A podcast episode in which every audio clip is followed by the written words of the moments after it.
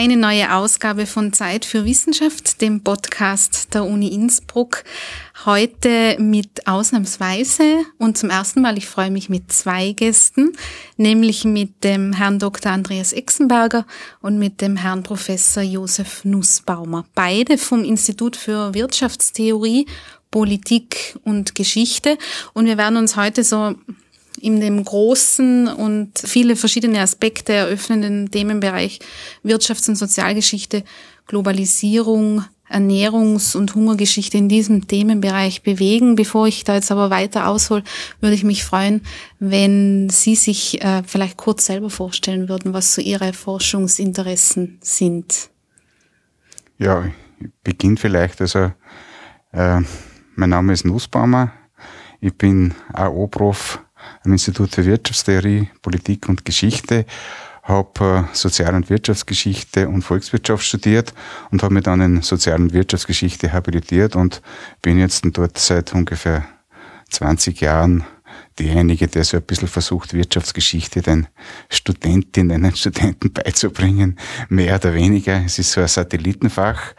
Äh, mhm. Beschäftigen tue ich mich hauptsächlich so mit äh, den Gebieten Soziales und auch Ökologisches im historischen Zusammenhang. Also, weil ich glaube, dass also gerade die soziale Problematik und die ökologische Problematik, das sind die klassischen äh, Probleme auch des 21. Jahrhunderts und ich verstehe Geschichtswissenschaft nicht als eine Gruftforschung, sondern als eine Forschung, die vielleicht auch für zukünftige oder gegenwärtige Situationen von Bedeutung ist, dass man so ein bisschen aus der Geschichte vielleicht Elemente herausholt, äh, die ganz wichtig sind, aus denen man vielleicht lernen kann. Das ist so die Hauptintention, wenn man so will. Mhm. Ja, Herr Ixen. Ja, dann setze ich gleich fort. Ähm, lege immer wahnsinnig viel Wert darauf, dass ich als Kufstab bin, also beginne ich damit.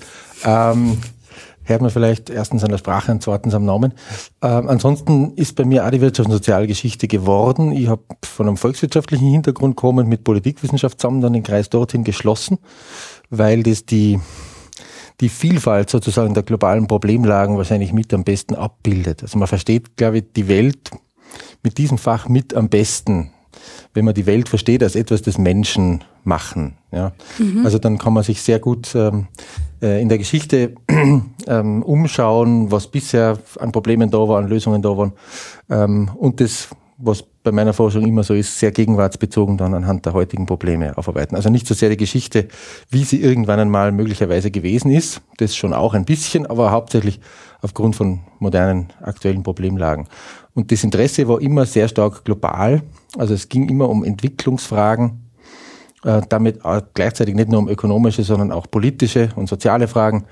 Ähm, Hauptarbeitsschwerpunkt waren dann Globalisierungsgeschichte und so die Hauptstoßrichtungen momentan sind Armutsforschung, Konfliktforschung. Da kommen dann andere Sachen auch noch dazu, wie Klimawandel etc. Mhm. Aber das ist so die Hauptmotivation, also Entwicklungsforschung in einem, äh, wie ich finde, mit einem richtigen, nämlich breiten Zugang, historisch informiert ähm, und nicht nur politisch, nicht nur ökonomisch, nicht nur sozial, sondern das alles ein bisschen zusammendenkend hoffentlich. Sehen Sie es beide als Satellitenfach in den Wirtschaftswissenschaften?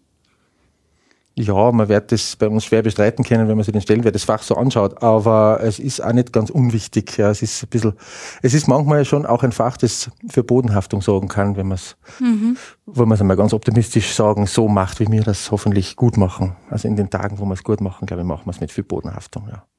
Mhm. Ich möchte vielleicht noch ergänzen, also äh, die Zusammenarbeit mit dem Andreas ist in den letzten, äh, ich würde fast, fast sagen 20 Jahren super gewesen. Er ist doch um, vieles jünger wie ich, er ist viel gescheiter wie ich und er hat in vielen, vielen Dingen einfach wesentlich mehr im Hinterkopf als ich und die Diskussionen waren immer sehr, sehr spannend. Wir haben äh, sehr oft kontroversielle Meinungen gehabt, aber wir haben nie in dem Sinn gestritten, dass wir uns gegenseitig niedergemacht haben, sondern es war ungeheuer viel äh, Lernen dabei. Also ich stelle mir ideal das Arbeiten auf der Uni so vor wie mit ihm. Und mhm. Ich glaube, dass wir beide enorm davon profitiert haben, also und im Prinzip noch bis heute profitieren. Wir brauchen uns gegenseitig nicht bestätigen, wie gut oder schlecht wir sind. Wir versuchen einfach gemeinsam zu arbeiten und dem anderen zu helfen. Und ich finde das eine ganz eine tolle Sache. Das klingt schön, wenn das, wenn das an der Uni so stattfindet. Ja, jetzt ja. sitzt sie daneben und muss mir das auch ja. ja, ich kann es aber Sind nur. Sie es nicht? Ich kann, das, ich kann ja, was soll ich jetzt sagen? Nein, äh, ich kann das natürlich nur bestätigen. Ähm, es gäbe mich so nicht ohne äh, an Josef. Deswegen ist es natürlich schon auch wichtig, äh, nur dass die Zusammenarbeit so funktioniert, wie sie das seit äh, also über einem Jahrzehnt auf jeden Fall schon tut. Das ist überhaupt nicht selbstverständlich. Ähm, und es ist wirklich eine Beziehung, nachdem man sich doch inzwischen recht gut an der Uni auskennt und weiß, was da sonst alles so passiert, ähm, wie man sich vorstellen kann. Und ich hoffe stark, dass ich auch insofern profitiere, dass ich das dann auch weitergeben kann. So, also man soll ja immer, also gute Vorbilder soll man kopieren, glaube ich. Mhm. Und äh, das ist schon auch das Bestreben, ja. Schön, dann, dann schauen wir uns einmal an, was für Früchte Ihre Zusammenarbeit getragen hat. Ein Grund, warum wir uns heute hier zusammensetzen, ist die Tatsache, dass ich mit Ihnen gerne über eine Publikation sprechen möchte, die Sie vor ähm, ja, vor kurzem, kann man sagen, äh, gemacht haben, die den Titel trägt äh, Leidenswege der Ökonomie. Jetzt haben wir ja schon gehört bei dem, was Sie an Themen angesprochen haben, ähm, mit denen Sie sich in Ihrer Forschungsarbeit beschäftigen, spielt Leiden sozusagen äh, auf der Welt eine wichtige Rolle. Was haben Sie sich da überlegt? Was ist da aus Ihrer aus Ihren gemeinsamen Diskussionen und, und Überlegungen hervor, aus, aus denen hervorgegangen? Ja, ich meine, äh, das äh, jüngste Projekt ist äh, irgendwie aus einer gewissen Sturheit meinerseits entstanden, weil ich ungeheuer viel Material schon gesammelt hatte zu diesen ganzen Problemen der äh, negativen Seiten der ökonomischen Entwicklung der letzten 100 oder 150 Jahre. Mhm. Und das ist zum Teil im PC gelegen. Äh, zum Teil also in Kopieform vorgelegen. Und ich habe mir immer gedacht, es gibt zwei Möglichkeiten. Entweder dieses ganze gesammelte Wissen wegschmeißen oder noch einmal versuchen, aus dem eine Publikation zu machen. Und wie immer äh, in den letzten äh, Jahrzehnten sind wir manchmal auch ins Wirtshaus gegangen und haben über die Fragen diskutiert. Der Andreas war am Anfang gar nicht so begeistert, das zu machen, aber in meiner Sturheit habe ich mir gedacht, okay, notfalls mache ich es alleine und ich habe dann begonnen, das äh, zusammen zu.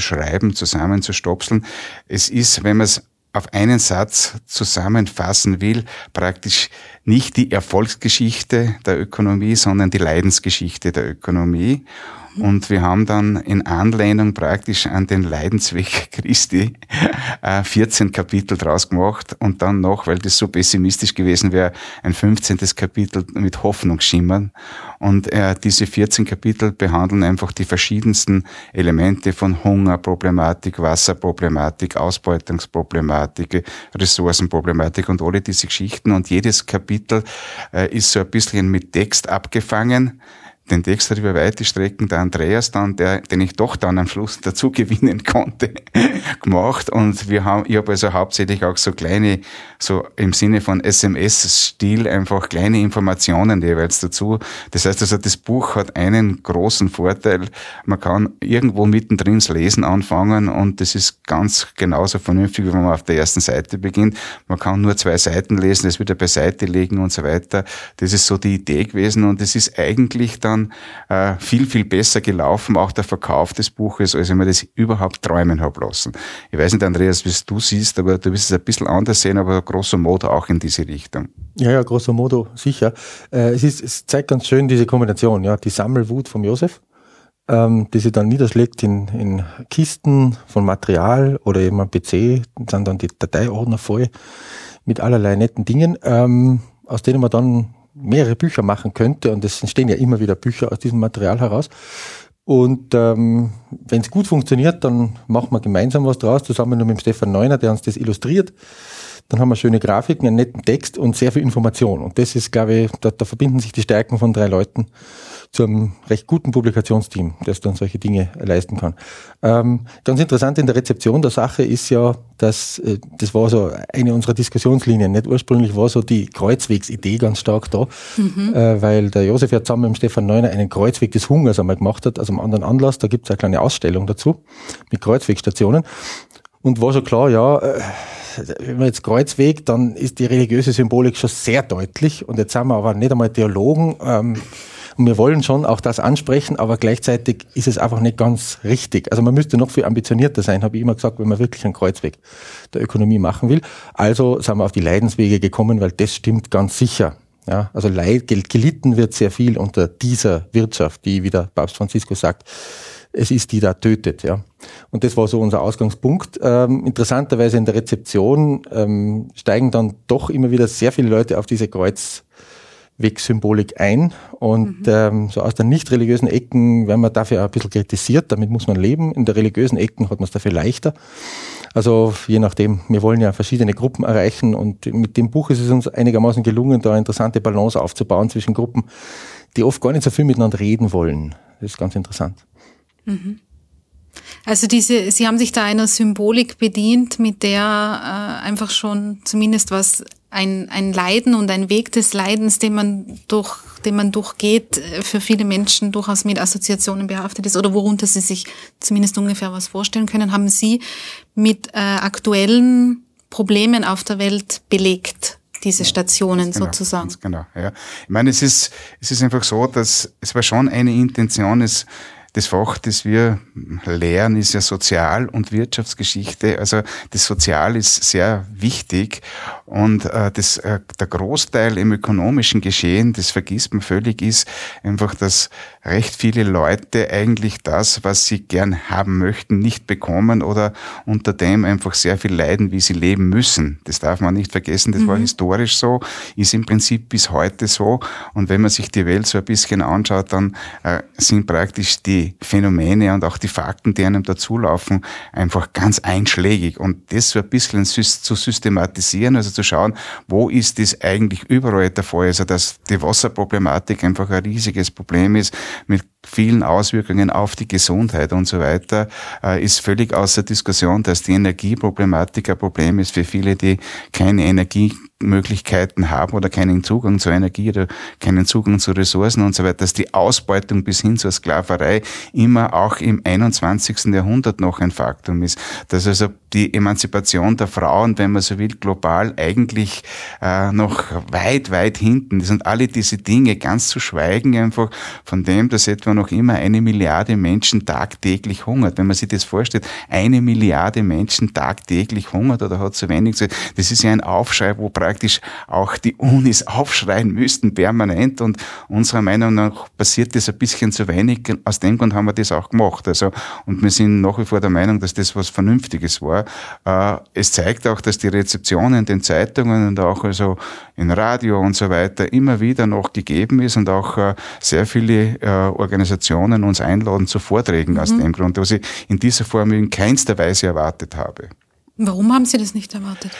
Ich habe geglaubt, das ist viel zu pessimistisch und äh, das will niemand hören, aber es ist offensichtlich so, dass doch eine kritische Masse an Zivilbürgern da ist, die also äh, ganz intensiv auch das hören möchte, weil sie Informationen möchte und was für mich ganz spannend ist, für mich hat das ungeheuer motiviert, äh, auch so ein bisschen einen positiven Touch jetzt zu suchen. Also das nächste Buch geht sicher in die Richtung, also auch noch die positiven Elemente mhm. hervorzuheben. An dem arbeite ich jetzt schon seit zwei, drei Jahren dran. Also das wäre dann so die Idee, praktisch nicht nur das Negative zu bringen, sondern auch zu schauen, wie versucht der Mensch, wie versucht die Menschheit, wie versuchen kritische Bürger einfach Probleme zu lösen. Also auch das ist ja klassische Ökonomie, klassische soziale äh, Relevanz. Also von daher bin ich voll drinnen, als wie wenn das Buch noch nicht geschrieben wär, gewesen wäre. Ja. Mhm. ja. Ja, da hört man es auch wieder gut raus, diese Verbindung aus, aus Forschung und was dann der Uni dann Transfer heißt. Ja, also es ist ganz wichtig, ist, ähm, die Öffentlichkeit auch zu erreichen, äh, Menschen zu erreichen, äh, über sei es jetzt Medien oder direkt im Vortrag äh, oder über die Bücher, wie auch immer. Also das ist ein, ein wichtiges Anliegen neben der Forschung und die ja. Forschung hat immer diesen starken Aktualitätsbezug. Also es geht ganz selten um irgendein rein historisches Faktum, sondern es geht ganz stark darum, was haben möglicherweise historische Erfahrungen mit unseren Problemen heute zu tun, äh, wie hat sich etwas entwickelt, äh, sodass wir in einen Zustand geraten sind, in dem wir heute sind. Und was könnte man auf der Basis dann auch möglicherweise positives Unternehmen. Also was funktioniert einerseits, was funktioniert offensichtlich nicht, welche Versuche wurden in der Vergangenheit unternommen, ähm, wie schaut das Problem eigentlich wirklich aus, wenn man sich die Genese die Pfadabhängigkeit im Historischen gesagt, ja, anschaut, äh, dass man tatsächlich begreift, was an welchen Punkten man dann eingreifen kann in das Problem, möglicherweise. Also ob das dann funktioniert, ist die nächste Frage. Ja, das wäre dann sozusagen das für, den, für, den, für die optimistischeren Folgebücher, dass mhm. man sagt, ja, wo sind jetzt tatsächlich die, äh, die Stellschrauben, in denen man drehen kann, beziehungsweise was sind jetzt wirklich die Positivbeispiele, die man verbreitern müsste, damit sich die Welt im 21. Jahrhundert in eine andere Richtung entwickelt, als sie das momentan anscheinend noch tut. Denn die letzten Jahre haben jetzt nicht unbedingt Anlass zu wahnsinnig viel Optimismus gegeben, würde ich jetzt einmal sagen. Ähm, wobei eines schon auch ganz wichtig ist. Also unsere Bücher sind eher diese Bücher, die Informationen liefern, ähm, Wissen zusammentragen, das im Prinzip man eigentlich haben könnte, mhm. weil es eigentlich alles irgendwo veröffentlicht ist. Ja. Mhm. Ähm, und es ist so ähnlich wie beim Noam Chomsky, wenn wir es wirklich gut hinkriegen. Bei dem hieß es auch immer, seine Bücher sind so interessant, weil man das Gefühl hat, man ist Teil einer äh, der, Aufdeckung einer großen Konspiration. Dabei ist der Inhalt seiner Bücher sind Dinge, die in den Zeitungen über Jahre hinweg immer schon gestanden sind. Also es, Quellen sind, sind das. Also wir fügen eigentlich auch hauptsächlich zusammen. Und weil wir hauptsächlich zusammenfügen, ist es nicht unbedingt unsere Absicht, jetzt den Menschen auch zu sagen, äh, was sie jetzt überdenken sollen, sondern das ist schon nur die Aufgabe des mündigen Bürgers und der mündigen Bürgerin, dass man sich darüber dann selbst Gedanken macht und seine eigenen Schlussfolgerungen zieht. Auch, weil wir begreifen natürlich, dass jeder Mensch in seiner eigenen Situation steht und jeder Mensch hat seine eigenen Möglichkeiten oder auch Beschränkungen da, das eine oder das andere zum Positiven zu verändern. Und äh, wenn man immer nur diese eine große, äh, das eine große Rezept hat, naja, dann äh, fühlen sich mhm. die meisten davon schon allein deswegen nicht angesprochen, weil sie nicht wissen, wo sie an diesem Großen da irgendwie teilhaben sollen. Es geht auch um die kleinen Schritte und wir versuchen möglichst viele zu liefern, dass man dann für sich den eigenen Weg vielleicht auch findet da drin, ohne dass man sagen, welcher das sein soll. Also die Entscheidung, das ist so, das ist die große Erkenntnis vielleicht aus der Wirtschaft und Sozialgeschichte. Äh, Geschichte, Gegenwart und Zukunft wird gemacht durch die Entscheidungen Einzelner jeden Tag. Und die Fülle der kleinen Einzelentscheidungen ergibt dann den Weg, in den sich Gesellschaften bewegen. Mhm. Nicht die großen Staatenlenker sind. Das ist vielleicht eine ganz wichtige Fußnote noch, also weil äh, was Andreas jetzt gesagt hat, äh, möchte ich dreimal unterstreichen. Also das heißt also, der entscheidende Punkt bei uns ist nicht, dass wir als Moralisten auftreten und sagen, ihr sollt das und das tun. Das tun wir in keinster Weise. Also der Andreas noch weniger wie ich. und das ist auch sehr gut so. Das heißt aber nicht, dass wir selber nicht also schon äh, Ideen haben, was man alles machen könnte. Eines dieser Beispiele ist, und das möchte ich trotzdem ganz bewusst sagen, also wir haben ja nicht damit gerechnet, dass unsere Bücher sich so gut verkaufen oder dass wir zu Vorträgen eingeladen werden. Mhm. Und äh, das Geld, das dabei jetzt reinkommt, das verschenken wir an die Armen in dieser Welt.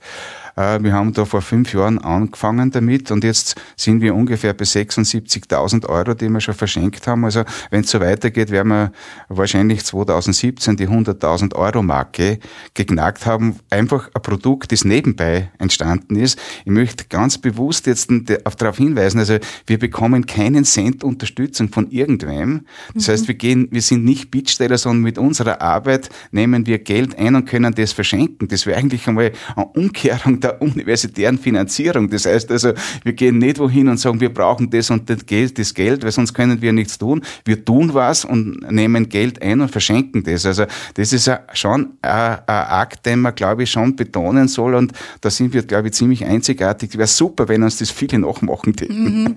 Ja, also das heißt, die Erlöse aus dem Buch gehen direkt in äh, Projekte. Die, die Erlöse die, und auch wenn man eingeladen wird zu einem Vortrag, sagen ja. wir im Prinzip, also wir sind Ökonomen, wir möchten nichts gratis machen, weil was gratis ist, kostet nichts und ist nichts wert. Also wir, wir beuten natürlich niemanden aus. Wenn jemand kein Geld hat, dann gehen wir auch gratis hin. Das ist klar. Wenn wir dort 300, 400 Euro kriegen und da wieder und im Summe auch Kleinvieh macht Mist, also mhm. kommt doch einiges zusammen und äh, die Leute, denen wir das Geld äh, dann schenken können, die freuen sich wahnsinnig drüber, drüber und und 500 Euro für ein dritte Weltprojekt kann ganz viel Geld sein. Das ist nur bei uns so wenig oder scheinbar wenig. Also man soll nicht glauben, was man auch mit kleinen Summen alles bewirken kann.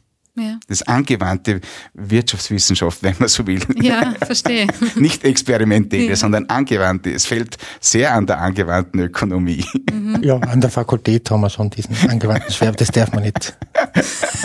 Unser Masterstudium heißt zumindest derzeit noch so. Okay. Also das ist doch was, oder?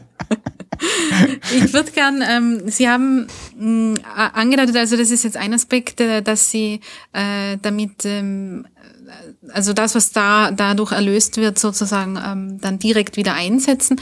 Äh, Sie haben aber gesagt, Sie möchten äh, die Menschen äh, dazu bewegen, über gewisse Dinge nachzudenken. Was wäre denn jetzt, wenn man dieses Leidenswege der Ökonomie, was wäre denn ähm, so ein Aspekt, der Ihnen vielleicht beiden ganz speziell am Herzen liegt, worüber man sich einfach bewusst werden sollte und es vielleicht bei vielen Menschen ähm, noch nicht so der Fall ist?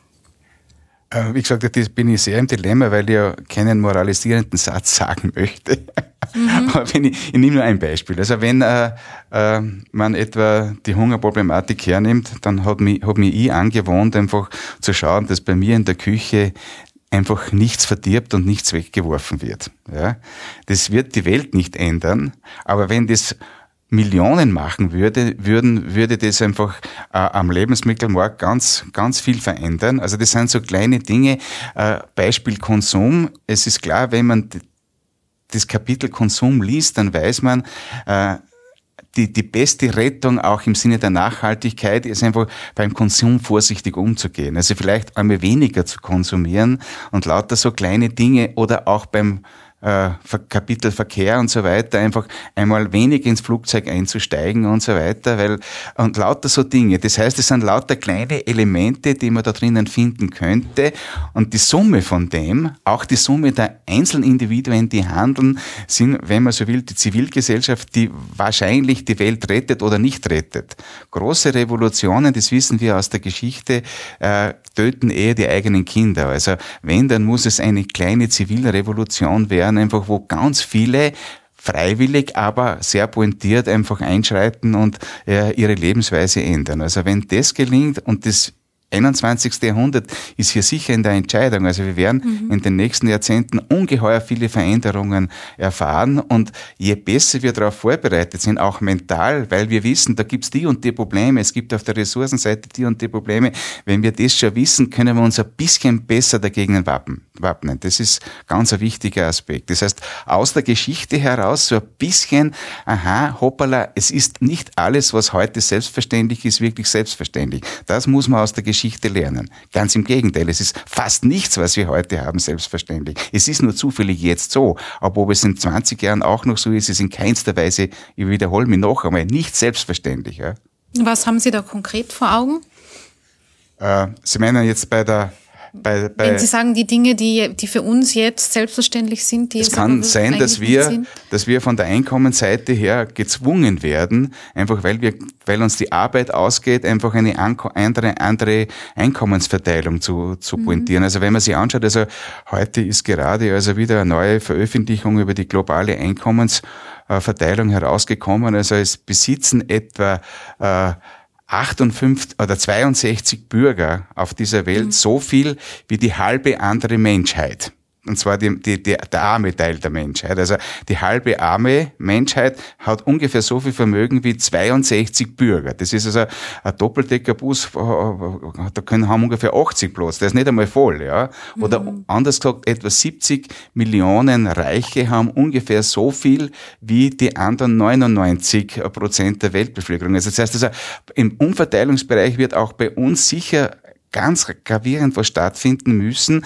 Also auch so die Leute, die sich ein bisschen mit Grundeinkommen beschäftigen, werden wahrscheinlich in diese Richtung gehen müssen, dass man sagt, okay, äh, es ist überhaupt nicht selbstverständlich, dass wir heute dies, diese Einkommensgrößen haben und auch die Arbeit wird wahrscheinlich umverteilt werden müssen. Wenn man sich mhm. das anschaut, dass global drei Viertel der Weltbevölkerung einfach keine fixe Arbeitsstelle hat mit einem Arbeitsvertrag, sondern einfach irgendwie in prekären Verhältnissen dahin arbeitet und die Tendenz wird auch bei uns kommen. Wenn nur in Ansätzen die Theoretiker recht haben, dass die Roboter auch bei uns in unseren breiten Kreisen uns die Arbeitsplätze wegnehmen, dann ist praktisch die Arbeitslosigkeit der, der Jugend einfach schon prolongiert und das ist ein Riesenproblem. Das ist völlig klar. Ganz zu schweigen von der Flüchtlingsproblematik, die nicht zuletzt auch deshalb, weil die Einkommensverteilung einfach so katastrophal ist, erfolgt. Das darf man nicht vergessen. Wir können nicht einfach aus der dritten Welt einfach uns die ganzen Rohstoffe halb gratis oder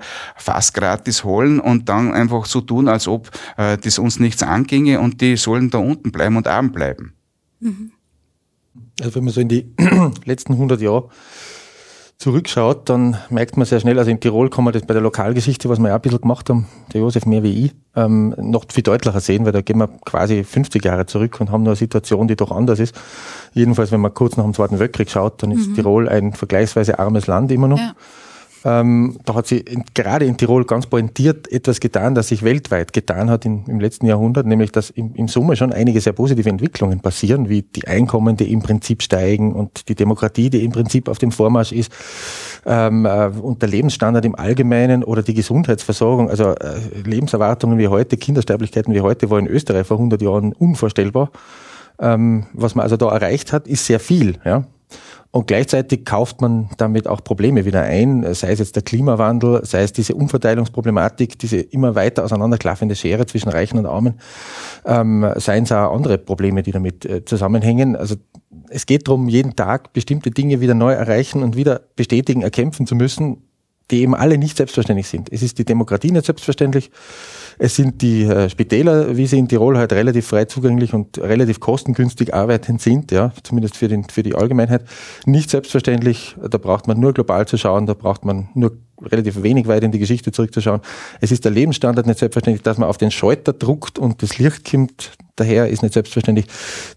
Eine der, der Ersterfahrungen von vielen Flüchtlingen aus ärmeren Regionen, was so unglaublich toll an äh, Tirol ist, ist nicht so sehr, ach, die großartigen Sozialleistungen. Nein, man macht den Wasserhahn auf und da rinnt der Wasser aus. Man muss nirgends hingehen, um Wasser zu, es kommt daher und mehr noch, man kann da sogar warmes Wasser auslassen. Na, Wahnsinn. Also, diese Nicht-Selbstverständlichkeit von solchen einfachen Geschichten sind's die uns überhaupt nicht mehr bewusst ist. Und bei den Großen, da glauben wir immer irgendwie, dass etwas, das zu unseren überschaubaren Lebzeiten eh immer so war, doch eher immer so sein wird. Jetzt wissen wir als Wirtschafts- und Sozialhistoriker sehr gut, dass es fast nichts gibt, das auf Dauer war, oder? Gibt es irgendwas, das auf der, die katholische Kirche hebt schon recht lang, aber die hat sich auch ziemlich verändert äh, in diesen 2000 Jahren. Aber ansonsten gibt es nichts, das auf Dauer ist. Alles ändert sich. Immer. Nur manches so langsam, dass man es fast nicht merkt.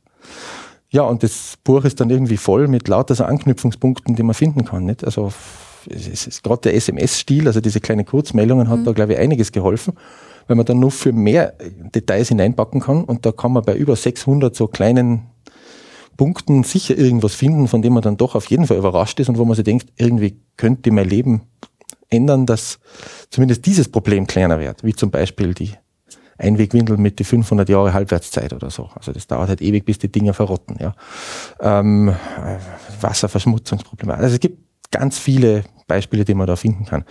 Ähm, und dann gibt es noch so Skurrilitäten. Wir zwei teilen eine seltsame Eigenschaft, die ist nämlich, dass wir beide keinen Führerschein haben. Es ist seltsam, dass sie so Leute dann irgendwie auch wieder finden. Ja, also Aha. der Nussi zeigt jetzt seit über 60 Jahren und ich seit äh, über 40 Jahren, dass es irgendwie möglich ist, sein ja. Leben so zu gestalten, dass man auch ohne Führerschein überleben kann ohne dass man jetzt ständig auf einen Chauffeur angewiesen ist. Ähm, also es geht auch. Das heißt, da können wir nicht mehr viel machen, aber andere können vielleicht beim Mobilitätsverhalten schon noch mehr machen. Ja. ja. Ähm, und dafür haben wir wieder Sachen, wenn ich nur drauf schaue, wie viel Elektroschrott ich produziere, halt leider äh, mit den Arbeitsgeräten, daheim habe ich heute wieder verzählt, äh, stapeln sich vier Laptops aufeinander. Die funktionieren immerhin alle nur, mehr oder weniger und ich verbrauche möglichst alles so lange, bis es gar nicht mehr geht, aber äh, da könnte man schon auch was machen und bewusster agieren, selbstverständlich. Also jeder hat äh, und jede hat Bereiche, wo ähm, man vielleicht noch Potenzial hat, was zu verbessern und Bereiche, wo man eh schon sehr gut dasteht und eigentlich zufrieden sein kann mit sich. Äh, entscheidend ist, dass man nicht jeden Tag die Welt rettet, sondern entscheidend ist, dass man irgendwie sich immer wieder mal überlegt, was könnte ich denn jetzt wieder Positives machen und das dann einfach tun, anstatt groß zu überlegen, was die Auswirkungen sind. Weil im Prinzip an Kleinigkeiten kann man die Welt definitiv verbessern. Ähm, wenn man wartet auf die große Änderung, dann wird sicher nichts passieren. Mhm. Was würden Sie denn sagen, wenn Sie jetzt ja doch ähm, äh, diese historische Perspektive haben? Äh, an welcher Stelle ist die Menschheit falsch abgebogen, dass wir jetzt in so einer Situation sind, wie wir es jetzt sind? Och, das ist eine ganz schwierige Frage. Äh, äh ich würde äh, ich würde so sagen, also der entscheidende Punkt ist der, dass der, äh, große Entwicklungen, die großen Entwicklungen der letzten Jahrzehnte oder sagen wir maximal 100 Jahre ja nicht böswillig passiert sind. Das heißt also, mhm. äh, der Mensch hat eigentlich was Vernünftiges machen wollen ja, äh, über weite Strecken. Natürlich gibt's Böswilligkeit auch immer, das ist völlig klar. Krieg führen ist was Böswilliges und so weiter, aber viele Entwicklungen sind eigentlich entstanden, weil man was sehr Sinnvolles machen wollte, auch gemacht hat, aber nicht alles, vor allem nicht alle Folgen mitgedacht hat. Das mhm. heißt also, es zeigt, dass wir, auch der Homo sapiens, aufpassen muss. Er weiß offensichtlich weniger, als er glaubt zu wissen. Ja, er soll nicht so überheblich sein. Das ist ein ganz ein großes Problem, auch auf den Universitäten. Ja. wir glauben ja, dass wir alle obergescheit sind, also was sehr gefährlich ist. Also, und genau das ist also ein wichtiger Punkt. Das ist, das ist nicht primär das Böswillige. Der entscheidende Punkt besteht darin, dass man ab dem Moment, ab dem man sieht, aha, diese Entwicklung führt auch zu diesen negativen äh, Punkten, wie sie im Buch ja massenweise besch beschrieben sind, einfach, dass man sagt, so, jetzt müsste man da eigentlich umdenken.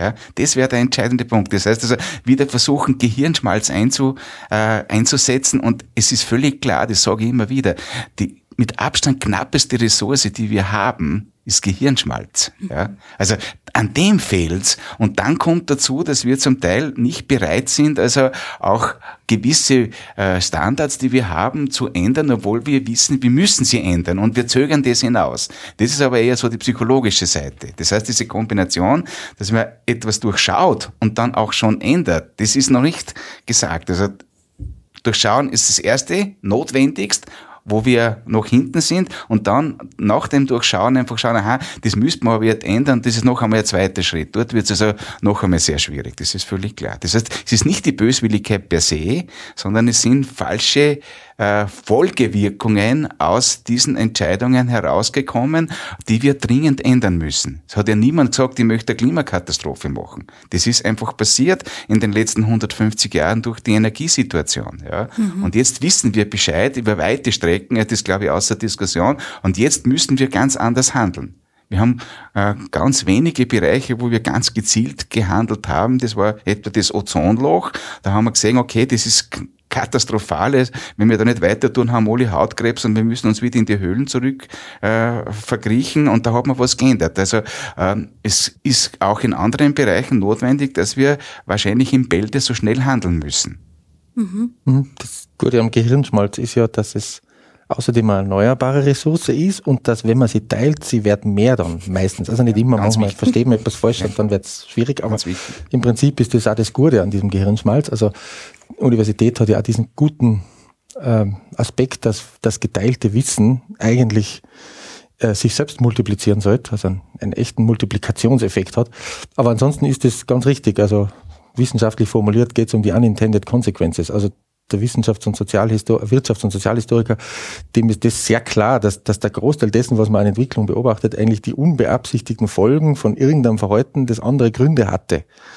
Eigennützige Gründe oder vielleicht auch Leute, die das Beste für alle wollten, was auch immer dann die, die Motivation dann für die Handlungen von Einzelnen gewesen sein mögen. Aber das Wichtige sind immer die unbeabsichtigten Folgen, die das alles hat. Eben, wie gesagt, Industrialisierung im Prinzip ja gut. Nicht? Es hat hat, hat ermöglicht, sehr viel mehr Güter zu produzieren, sehr viel billiger. Die Einkommen wurden erhöht. In der Frühphase allerdings gab es massive Ausbeutung der Arbeitskräfte. Ja. Und in äh, Entwicklungsländern gibt es das heute noch. Äh, in der Frühphase und in Entwicklungsländern gibt es das heute noch äh, Umweltzerstörung, die damit einhergeht. Und in Summe hat sie uns die Klimakatastrophe die vor der Tür steht, gebracht. Also das sind alles die unbeabsichtigten Folgen. Das wollte ja niemand. Das wollte nicht, nicht einmal die, die die Fabriken aufgebaut haben, haben gesagt, ich will, dass damit die Umwelt verschmutzt wird. Das ist ja Nonsens. Aber man nimmt es halt in Kauf des Öfteren und rechnet auch nicht damit. Und natürlich ist die Folgenabschätzung eine der spannendsten Geschichten äh, vom Wissenschaftlichen her, dass man versucht, bei allen Maßnahmen, die man ergreift, die Folgen immer mitzudenken. So schwierig das auch ist, weil was man halt auch lernt aus der historischen Perspektive ist, dass das mit den Prognosen schon wirklich sehr schwer ist. Also ähm, jetzt wirklich präzise vorherzusagen, wie sich Gesellschaften entwickeln, ist praktisch unmöglich, weil, wer war das, der Max Planck, oder? Ich habe Physik studiert, weil äh, die Atome sind sehr viel einfacher zu berechnen als die Menschen. Das Verhalten der Menschen ist unberechenbar. Also mhm. Physik ist viel weniger kompliziert als Soziologie. Deswegen Physik.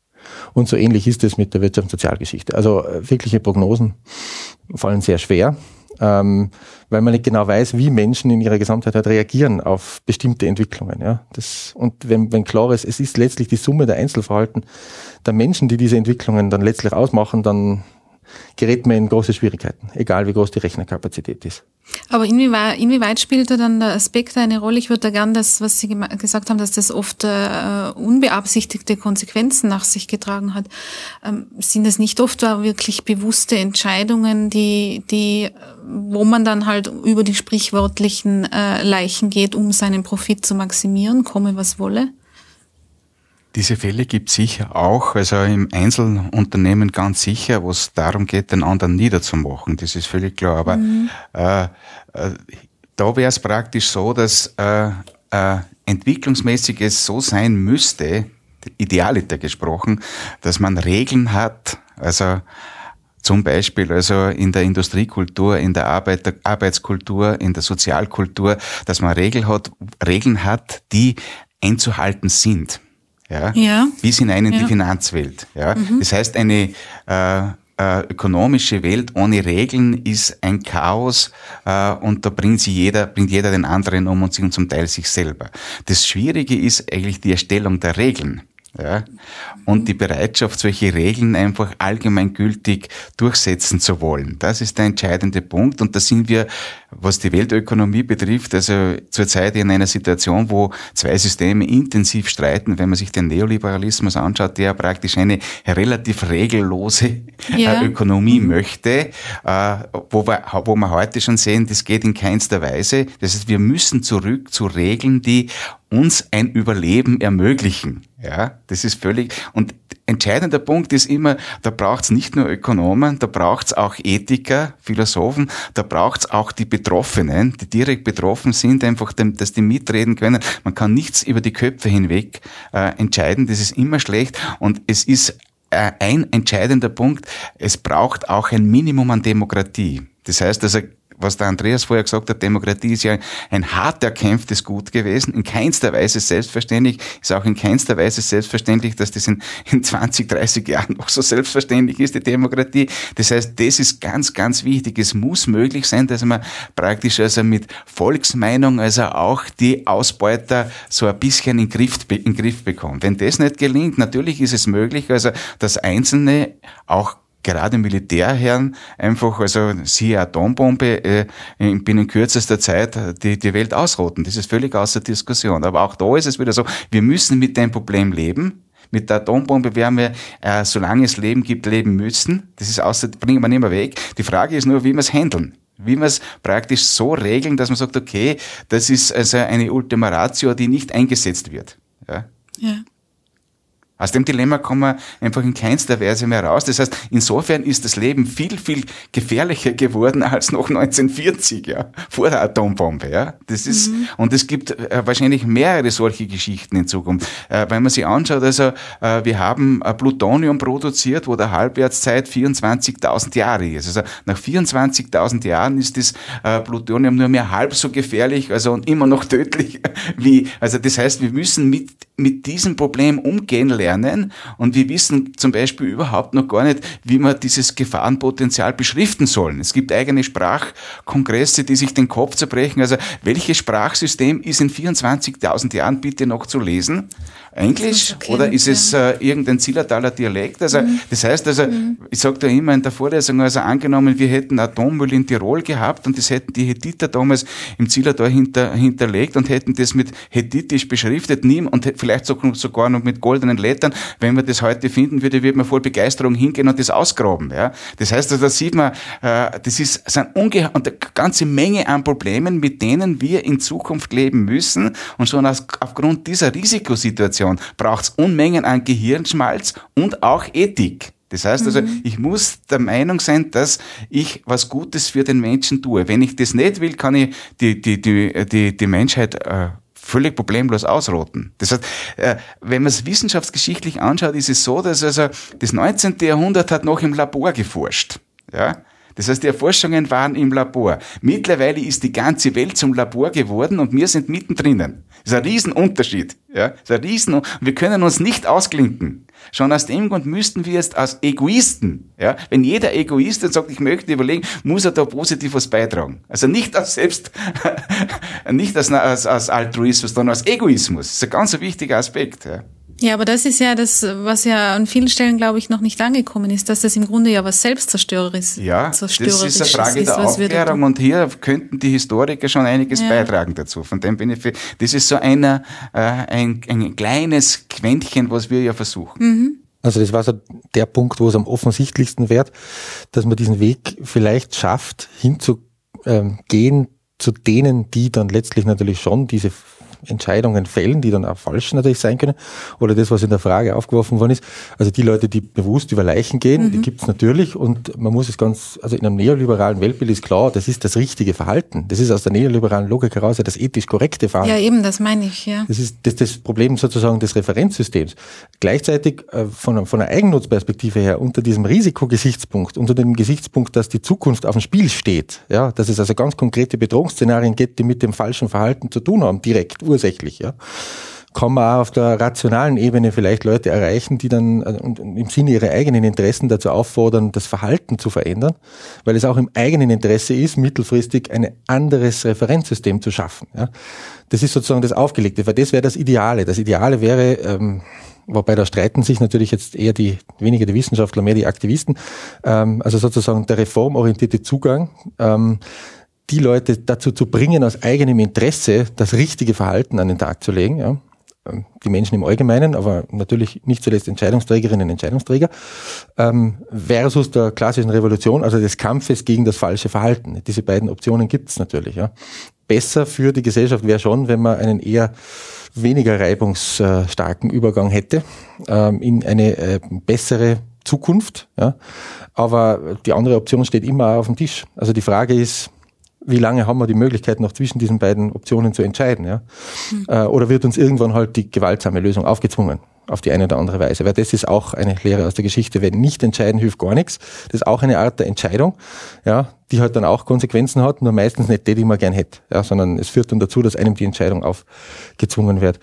Ansonsten ist mir inzwischen so ein nettes Bild eingefallen, gleicht ja irgendwie die Gesellschaft, die Welt, in der wir leben, irgendwie am Rennauto, das so durch die Gegend fährt und immer mehr beschleunigt und gleichzeitig schrauben drei, vier Leute da drauf, liegen dran rum, um irgendwie dafür zu sorgen, dass das auf der Strecke bleibt. Also es gibt nicht nur die, die, die, die lenken und versuchen, sondern es gibt dann andere, die gleichzeitig reparieren, weil es eigentlich mhm. die ganze Zeit auseinanderfällt, während es fährt, das Ding.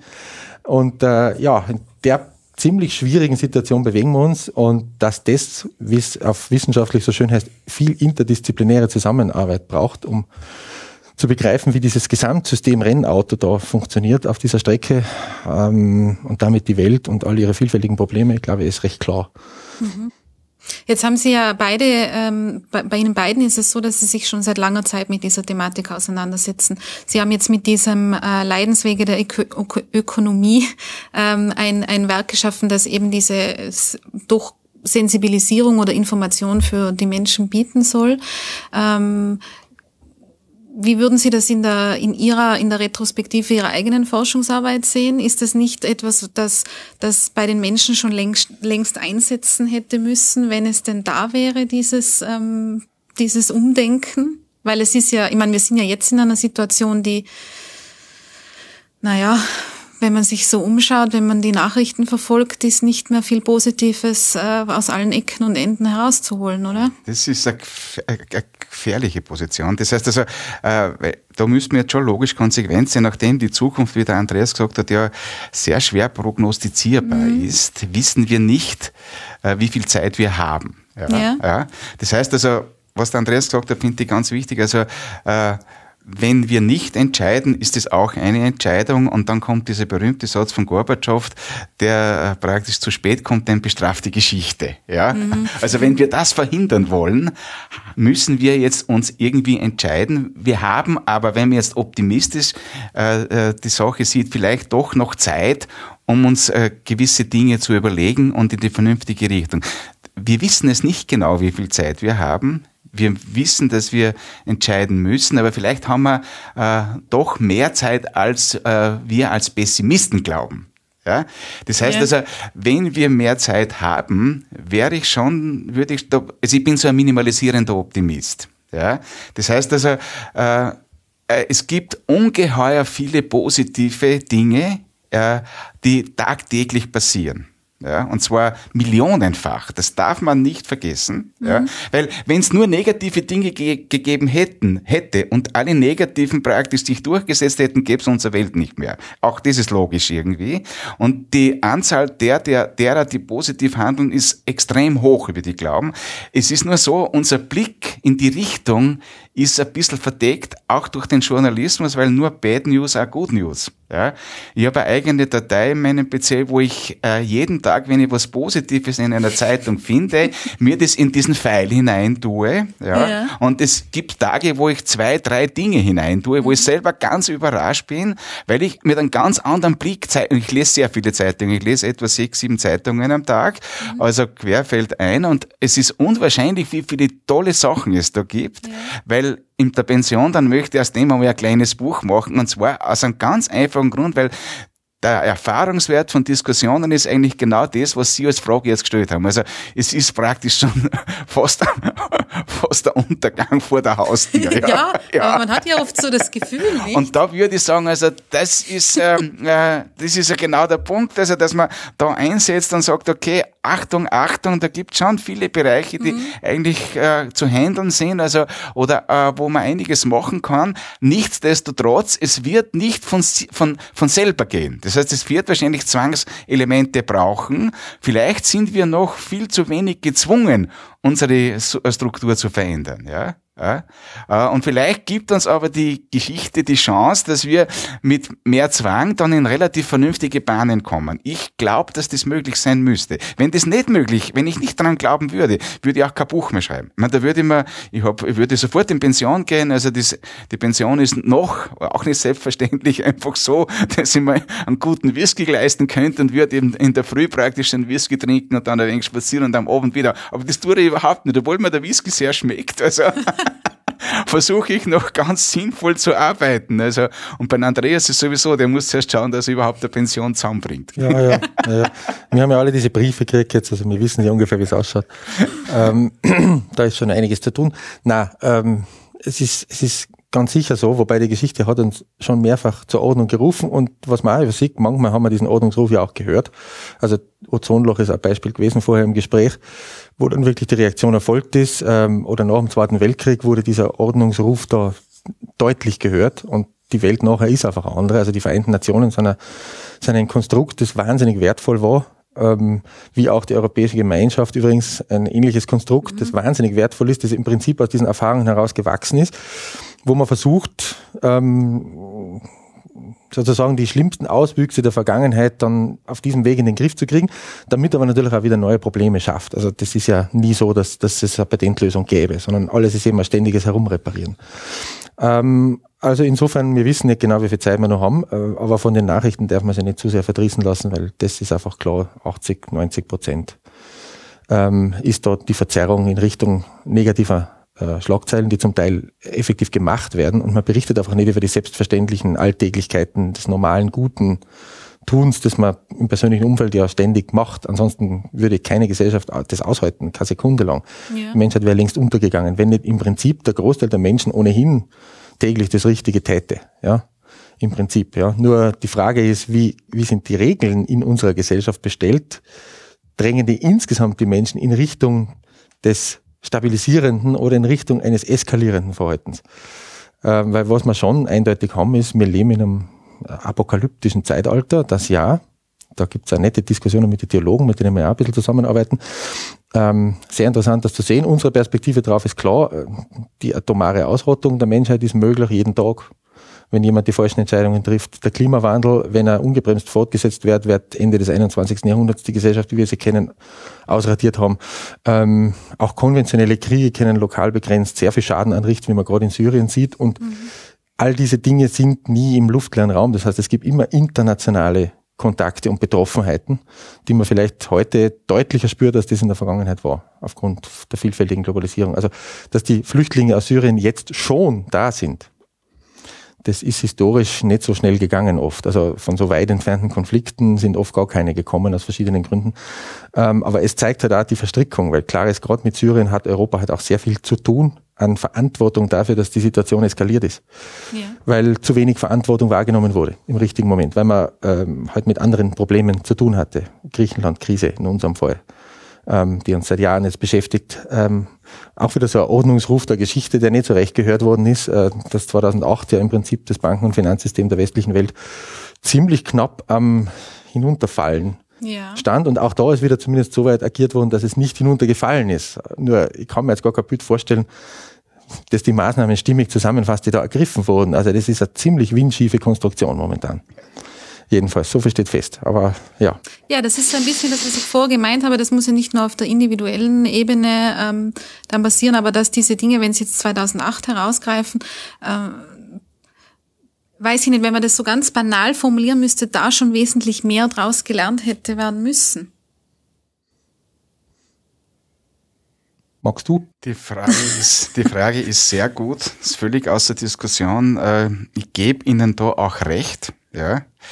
Ähm, das könnte uns auch noch sehr hart treffen, denn gerade äh, beim äh, Geldwesen, beim Bankwesen mhm. äh, ist ja die Gefahr, und das kann man ja auch überall nachlesen, einfach sehr groß, dass das wesentlich schneller noch einmal in einer gleichen Schärfe oder vielleicht noch schärfer zurückkommen könnte. Auch da wieder wissen wir nicht wann. Ja, ja ist klar. Ja. Aber wie gesagt, viel früher. Das heißt also, da ist es klar, dass hier die entscheidenden Regeln, die notwendig gewesen wären, nicht äh, zurechnungsweise, zurechnungs, äh, äh, wie soll ich sagen, also nicht also rechtens einfach äh, gesetzt wurden. Das, da hätte man wesentlich härter durchgreifen müssen, aber die Interessen waren natürlich zu groß. Äh, wieder Fußnote auf. Äh, äh wenn man es global betrachtet, also für äh, 40 oder 50 Prozent der Weltbevölkerung ist es völlig wurscht, wenn das Banksystem einfach kollabiert, weil die haben bis heute kein Bankkonto. Also die fällt, denen fällt das gar nicht auf, wenn so ein Crash ist. Also das darf man nicht vergessen, aber das kann nicht, äh, kann nicht der, der entscheidende Punkt sein. Es ist nicht so, dass wir versuchen sollten, einfach wieder auf das Niveau von, von, von diesem Teil der Welt zurückzuhupfen, sondern es wäre doch gescheiter, dass alle irgendein Bankkonto bekämen. Ähm, viel, auch da wieder, wenn, wenn man minimalisierender Optimist ist, vielleicht haben wir so viel Zeit, dass die intern im System draufkommen, dass die Regeln doch äh, härter werden müssen. Und dann müsste es in den nächsten Jahren, also relativ schnell gehen. Ja? Also ja. wenn das dann, wie gesagt, aber da bin ich mir nicht ganz sicher. Das ist völlig klar. Also man darf auch nicht vergessen, dass also die ganze ähm, äh, Brüchigkeit unserer gesellschaftlichen Systeme durch das Verteilungsproblem ungeheuer groß ist. Ich sage das immer wieder, also unsere, unsere Weltgemeinschaft, also vor allem die bei uns, ist eher so wie eine Christbaumkugel, ja. Die Weihnachten ist schon vorbei, aber das, man hat nur eine Vorstellung, was eine Christbaumkugel ist. Also, die schauen ja sehr hübsch aus, ja. Aber weh, so eine Kugel fällt dann hinunter, wenn man dann den Christbaum abräumt. Dann ist sie flutsch auf lauter kleine Glitzerchen und dann ist nichts mehr da. Das heißt also, unsere Gesellschaft ist, glaube ich, ein hartes Bild, aber gleich zu ein bisschen. Also eine Glitzerwelt, wo man sehr aufpassen muss. Ja? Und das ist natürlich nicht nur die Finanzwelt, aber die Finanzwelt also ist mitten da drinnen. Ja? ja, oder wenn man eine Lanze für die eigene Zunft brechen will, die Ökonomen und Ökonomen sind ja alle ziemlich alle nicht zufrieden mit den Maßnahmen, die da ergriffen wurden. Aus durchaus unterschiedlichen Gründen zwar, aber man wird kaum jemanden finden, der das, was da passiert ist, gut heißt. Das heißt, es ist natürlich ja. im Wesentlichen ähm, ein Kampf, der auf der politischen Ebene stattfindet, ja, wo dann tatsächlich so die Interessengruppen äh, eine wichtige Rolle spielen und wo die Demokratie so wichtig wird ähm, und wo die Demokratie daher mit auf dem Spiel steht. Ja. Also letztlich müsste der Impuls ganz klar aus der, aus der Bevölkerung kommen, auf demokratischem Wege kommen. Es muss die Forderung aufgestellt werden, das tatsächlich zu verändern. Es muss das auch gelebt werden, dass das tatsächlich verändert wird, so dass das ist auch wieder schön zu sehen in einem politischen System, es im Interesse der handelnden Politikerinnen und Politiker ist, um wiedergewählt zu werden, die richtigen Maßnahmen zu ergreifen. Ähm, und gerade da wird es so schwierig, dass die Demokratie auf dem Spiel steht, weil wir sehen, dass die Tendenzen, die es da gibt, eher in Richtung der Verstärkung anderer äh, Lösungen gehen. Äh, Lösungen, die man in der Geschichte schon öfter beobachtet hat, die nicht untypisch sind. Ja? Also wo es eben wieder ganz zentral um die Frage der Regeln geht, die sich eine Gesellschaft selbst gibt und dass die möglichst eingehalten werden und dass sie möglichst weiterentwickelt werden. Ja? Aber stimmt schon, äh, es wäre immer wünschenswert, dass man mehr lernt aus der Geschichte, wobei das in letzter Konsequenz ja gar nicht recht geht, leider. Das ist unser ewiges Schicksal. Lernen aus der Geschichte ist Funktioniert echt, nicht so gut. Ist echt offenbar. schwierig, offensichtlich, so auf der, auf der gesellschaftlichen Ebene, weil man halt mhm. als Gesellschaft so leicht da vergisst. Also die Dinge, die während der Finanzkrise passiert sind, die sind am Ökonomen jetzt, nicht, also am Wirtschaftshistoriker speziell nicht so fremd, weil man sie halt kennen aus historischen Beispielen mhm. oder aus anderen Weltgegenden, wo das immer wieder mal passiert ist in dieser vergleichbaren Form. Ähm, aber so den, ganz neu sozialisierten Ökonominnen und Ökonomen oder auch so den normalen Menschen, die sich nicht jeden Tag mit diesen Fragen beschäftigen, halt doch, weil aus der persönlichen Erinnerung komplett verschwunden, für selbstverständlich gehalten, nicht so klar war, dass das alles passieren kann, ja. Dass es sein kann, dass man plötzlich der Bankomat kein Geld mehr hergibt, was in Österreich gerade nicht passiert ist, wobei es schon knapp dran war, aber in anderen europäischen Ländern passiert ist. Und insofern, ja, wäre gut, wenn man mehr daraus lernen würde. Ähm, es wird aber, und das unterschätzt man so gern, es wird sehr viel daraus gelernt, ja. Mhm. Und die Frage ist, ob es in Summe gelingt, daraus dann tatsächlich eine Bewegung in die richtige Richtung zu machen oder ob irgendwann einmal die Frustration so groß ist, dass auch die, die eigentlich eh die richtigen Handlungen setzen, sagen, es hat eh alles keinen Sinn, ähm, lassen wir es, lehnen wir es zurück, trinken wir ein Glas Wein und genießen den Sonnenuntergang, solange es ihn noch gibt. Ähm, wir arbeiten ein bisschen damit, das nicht passiert damit ja. sozusagen der Funke irgendwie am Leben bleibt. Deshalb äh, der fünf, die 15. Station Hoffnung. Das auch, ja. ja. Aber auch die anderen 14, nur die 15, die sollen noch mal ein bisschen Mut machen. Ja. Weil das Buch mit dem 14. enden zu lassen, das war von vornherein klar, das wird nicht gehen. Wir brauchen am Schluss unbedingt äh, nur ein Kapitel, wo wir sagen, es ist bitte um Gottes Willen nicht alles schrecklich, sondern es gibt durchaus positive Tendenzen.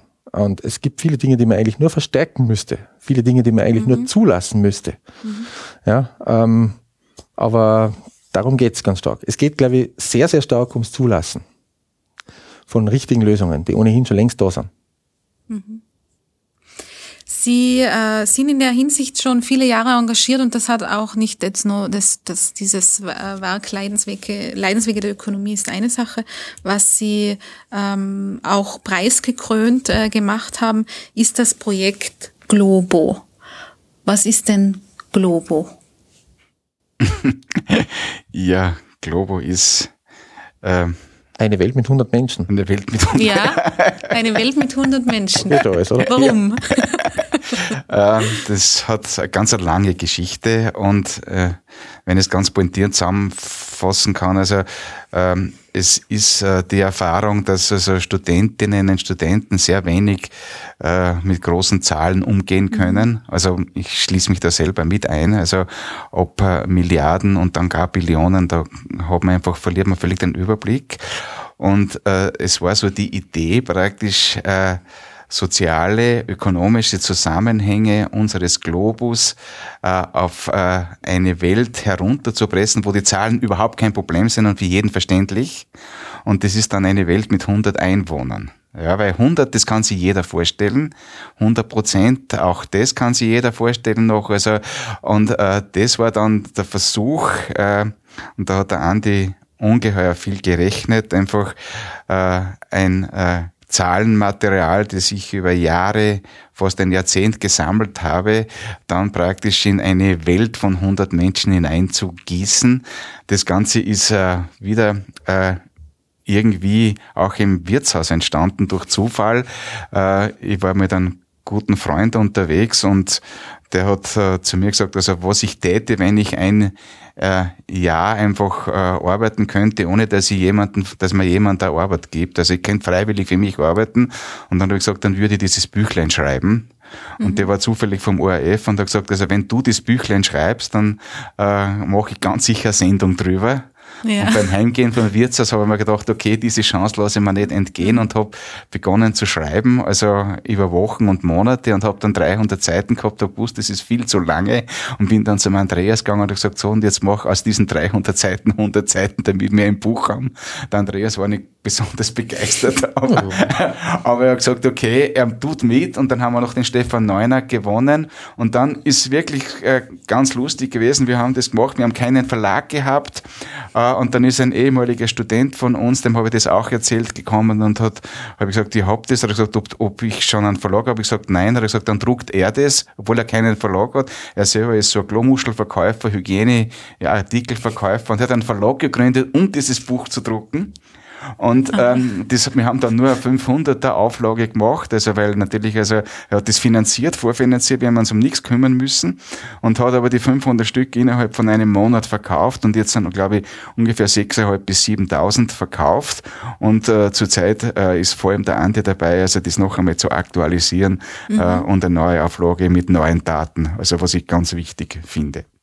Ja, das wäre dann mehr als nur eine Neuauflage. Also es wird vom Konzept her anders als das vorige Buch. Allerdings die Grundidee bleibt die gleiche, weil das ist mit das, an was es am, am stärksten mangelt, nämlich dass man die Größenordnungen irgendwie einordnen kann, um die es da geht. Mhm. Die Millionen, Milliarden, Billionen Beträge, die da am, am Weg sind oder Zahlen, Größenordnungen, wie gesagt, eine Milliarde Hungernde. Entsetzlich viele Menschen. Ja, ähm, in der Globo-Realität sind wir dann unten auf 15 ungefähr.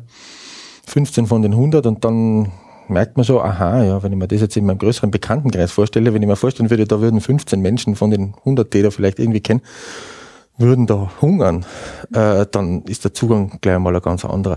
Das war die Grundidee. Und jetzt geht's drum ähm, neue Daten 2015, Aktualisierung also, aber andererseits auch ein bisschen mehr noch Wert legen auf, was sind denn jetzt eigentlich die Zusammenhänge in diesem Dorf, äh, im Lebensstil, inwieweit hängen die denn wirklich zusammen? Wo sind denn jetzt wirklich diese Möglichkeiten vielleicht einzugreifen? Ja, also wieder nicht selbstverständlich zu sagen, da und dort müsste gehandelt werden oder muss gehandelt werden und das wäre der Weg, den man gehen muss, sondern ähm, stärker aufzeigen, als das ähm, sonst der Fall ist, wie jetzt wirklich Zusammenhänge konkret ausschauen. Ja? Also was das eine mit dem anderen zu tun hat.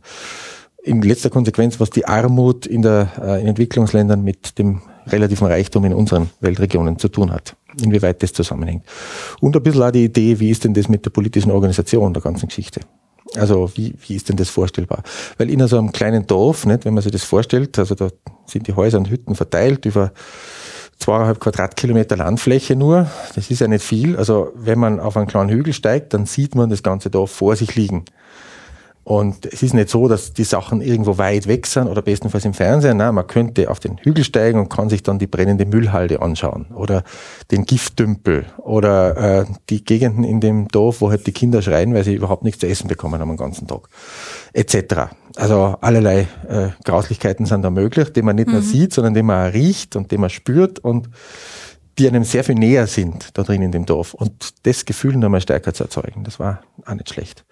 Weil letztlich äh, ein guter Transfer, also wirklich Bewusstseinsbildung sehr stark auch mit, diesen, äh, mit dieser emotionalen Ebene zu tun hat, wo man halt als Wissenschaftler dann vor allem aufpassen muss, dass man nicht emotionalisiert und moralisiert, äh, so dass man halt irgendwie versucht, seine Botschaft irgendwie einzuschirmen, sondern äh, versucht wirklich die Essenz zu finden des Problems und das auf verschiedenen Ebenen erfahrbar zu machen, was über den Text geht, über Bilder geht, aber vielleicht auch über Emotionen geht, die man im Text mittransportiert. Ne? Ja. Vielleicht was noch ganz wichtig ist, also wo man dann auch schon, schon einem, mit einem Elfjährigen drüber diskutieren kann. Das ist ganz wichtig, mhm. dass man, das auch ein Ziel, dass ja, man also, mhm. es geht so weit, dass wir sogar dritte, vierte Klasse Volksschule schon damit Erfolg gehabt haben. Ja. Wir haben also die Christine Reiner, die eine Pädagogin ist, die da mitarbeitet, aber auf jeden Fall in der Hauptschule und die Kinder sind ungeheuer sensibilisiert auf diese Fragestellungen und je früher man sie dort erreicht, also umso besser. Das heißt, es ist wirklich ein Buch, wo der, äh, der, der Elfjährige oder die Zwölfjährige mit dem 85-jährigen Opa noch, wenn der geistig noch halbwegs beisammen ist, einfach drüber diskutieren kann. Und das ist der Witz dabei. Das heißt also, äh, eine pädagogische, eine pädagogische pädagogische Zugang flächendeckend. Ja?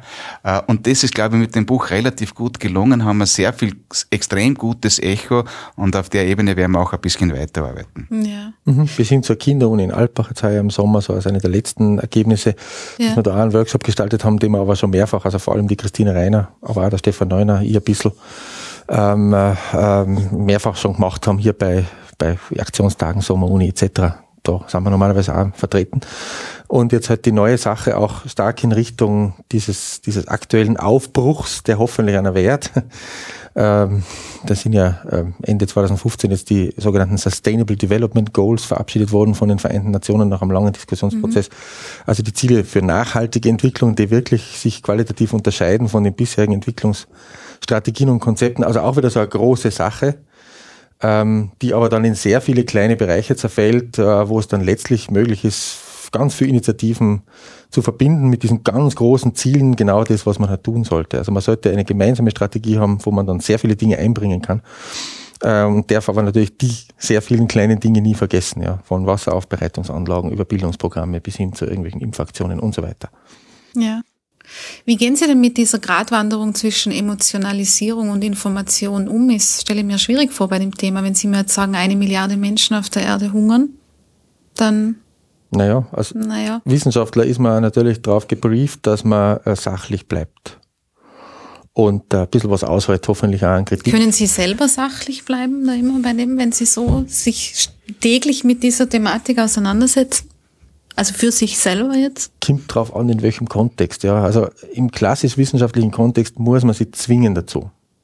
Mhm. Ähm, weil, weil man keine gute Vermittlungsleistung mehr liefert, wenn man nicht in der Lage ist, ähm, auf die Leute einzugehen, die einem da gegenüber sind, in welcher Form dann auch immer und weil man es auch nicht schafft, wenn man zu sehr äh, in der persönlichen Betroffenheit drinsteckt. Ja, also es gibt dann Momente, in denen es halt nicht mehr möglich ist, bestimmte Themen zu besprechen, weil das einem persönlich dann zu nahe geht, dann muss man das halt lassen. Ähm, und ansonsten ist eine Frage, dass es manchmal natürlich schon auch sinnvoll ist, gerade im persönlichen Kontakt, dass man mal klar macht, wo ist denn jetzt eigentlich mein persönlicher Bezug zu diesem Problem? Nicht? Äh, als, als jemand, der an der Universität beschäftigter Wissenschaftler ist, ähm, mit seiner eigenen Biografie und so, hat man ganz verschiedene Zugänge zur persönlichen Betroffenheit ähm, und hat halt, ähm, also ich glaube, die öffentliche Wahrnehmung ist schon sehr stark die, dass man zur anderen Schicht auch, also Elfenbeinturm und so, ja. und Elite, Professor eben, also irgendwie unnahbar und so. Die Realität schaut natürlich längst anders aus, wenn man die Beschäftigten an der Universität sich anschaut und, und deren konkreten Lebensumfelder und da hat man seine eigenen äh, Geschichten natürlich auch zu erzählen. Einfach mal klar zu machen, dass es einen persönlich auch betrifft. Also nicht nur die globale Katastrophe, in der wir in vielen Bereichen hängen, ja, sondern durchaus auch so lokale Verteilungsproblematiken, in denen man selber mit drin steckt. Und dann erreicht man auch was. Also wenn man, wenn man das tut, dann ist das normalerweise, führt das zu einer recht guten Wahrnehmung auf der anderen Seite, wo man, wo man dann nochmal ernster genommen wird, ja. Weil man klar, weil es klar ist, es, es ist nicht irgendwas völlig Abstraktes, das man nur so daher erzählt. Mhm. Aber sonst ist es zugegeben schwierig und man sollte als Wissenschaftler aufpassen. Ja. Also wenn man äh, wirklich emotionalisieren will, was man auch kann und was eine vernünftige Strategie sein kann, um eine Botschaft hinüberzubringen, ja, dann muss man sich meiner Meinung nach einer anderen Art der Vermittlung bedienen. Also wenn ich jetzt Literatur schreibe, warum nicht? Dann kann ich so viel emotionalisieren, wie ich will, dann ist das der Sinn der Sache. Ja, aber solange ich wissenschaftliche Texte mache und wissenschaftliche Vermittlungsarbeit mache, ist klar, dass ich wissen muss, was ich da tue und wie viel da geht und wo man dann auch wieder Schluss machen muss. Also wie viel kann man einsetzen? Mhm. Das ist ein tägliches Ausloten, situationsspezifisch, ja, um die, die eigentliche Aufgabe, nämlich eine Botschaft richtig zu vermitteln. Das Richtige ist ganz wichtig, ja. ja. ja zu erreichen. Vielleicht doch noch eine wichtige Fußnote dazu. Also ähm, ich halte relativ viele Vorträge mhm. äh, und da ist ja das, diese Emotionalität natürlich schon dann gerade in Diskussionen sehr oft gegeben. Ich finde, ganz wichtig ist, dass man trotzdem versucht, äh, und das ist der Witz von Vorträgen, einfach äh, ein sehr gutes Zahlenset zum Beispiel denen zu präsentieren, dass die wissen, okay, das ist der Versuch, das sauber zu recherchieren. Ja, manchmal ist es sogar so, dass dann aufgrund dieser Zahlen schon die Leute völlig äh, praktisch im Sinne, ich sage jetzt äh, verrückt, weil sie auf eine andere Ebene gerückt werden. Ja, äh, und das ist ganz wichtig. Das heißt also, äh, der, der Witz besteht darin, dass seriöse Information ganz, ganz wichtig ist. Die muss sauber recherchiert sein. Ja, das heißt, man muss sich darauf verlassen können und äh, beim Globo-Buch hat der Andi, glaube ich, monatelang gerechnet, weil es war immer wieder, auch wenn wir ins Café ausgegangen sind, das seine Hauptgefahr, dass er sich irgendwo verrechnet hätte und wo irgendwo im Buch ein massiver Fehler ist und dann ist mhm. das ganze Buch wertlos. Es ist nach fünf Jahren, seitdem es am Markt ist, nie ein Fehler bis jetzt gefunden worden, was ich super finde, aber die Gefahr war immer da. Das heißt, also sauber recherchieren und Unmengen an UNO-Daten und so weiter einfach durchzuchecken und mit diesen sauber recherchierten Daten dann in die Öffentlichkeit hinauszugehen und denen zu sagen, so und so schaut die Welt aus. Und wenn wer anderer kommt und sagt, nein, nein, sie ist so, dem zu zeigen, nein, nein, es ist wahrscheinlich unsere Zahl die, die bessere oder die sichere. Das ist ganz wichtig. Und erst dann kann man aufgrund dessen, wenn man sagt, okay, das ist sauber recherchiert, kommt man, kriegt man das Ergebnis, ja, wenn das so ist, das ist schon noch mehr brutaler und so. Also, mhm. das heißt, die Emotion kommt dann automatisch mit, automatisch, die braucht man gar nicht lang anschüren, aber das ist dann nicht mehr meine Funktion. Also ja, meine ja. Funktion mhm. ist also das äh, erworbene Wissen oder erarbeitete Wissen oder recherchierte Wissen an Mann und Frau an dem oben zu bringen und danach gehe ich wieder heim oder trinke Bier und so und manchmal ist das, in den meisten Fällen sind die Leute sehr froh, dass man denen das überhaupt gesagt hat, weil sie sonst das von niemandem hören würden. Oder viel, viel schwieriger. Also von daher ist das eine ganz wichtige pädagogische Funktion, die in keinster Weise im Widerspruch zur Universität steht. Ganz im, ganz im Gegenteil. Universitas heißt eigentlich, also das ist mhm. genau das Gegenteil von Elfenbein Natur. Ja. Wie ist es denn mit Ihrer, was, mit Ihrer Verhaftung innerhalb der Wirtschaftswissenschaften äh, sozusagen, wenn man so den Gedanken aufwerfen würde, ähm, dass, wie soll ich sagen, die Wirtschaftswissenschaften an manchen Stellen ja ein System propagiert haben, das Sie jetzt auch kritisieren? Wie ist denn das, das so in der zum Glück kann man da drüber sprechen. Ja, ja, ja, ja kein Problem. Nein, nein. Wir leben noch in einer Demokratie, ja, und das ja, ist wichtig genau. und man kann über solche Sachen selbstverständlich auch mit der notwendigen Distanz sprechen.